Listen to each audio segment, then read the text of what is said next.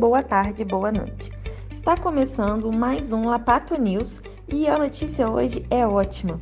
Desde sábado, dia 31 de julho, está em vigor em Minas Gerais a Lei 23.856, que torna obrigatório que os médicos veterinários denunciem a Polícia Civil casos com indícios de maus tratos contra os animais.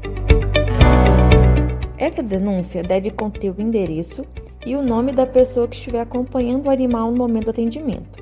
Além disso, também deve ser feito um relatório do atendimento prestado, incluindo dados como a espécie, a raça e as características físicas do animal, além da situação de saúde dele durante o atendimento.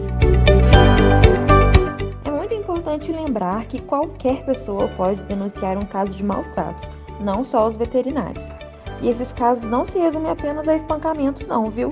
Deixar os animais sem comida e água, expostos ao tempo, presos em correntes curtas e até cadelas que não são castradas e, por negligência do dono, ficam prenhas em todos os cios também são exemplos de maus tratos.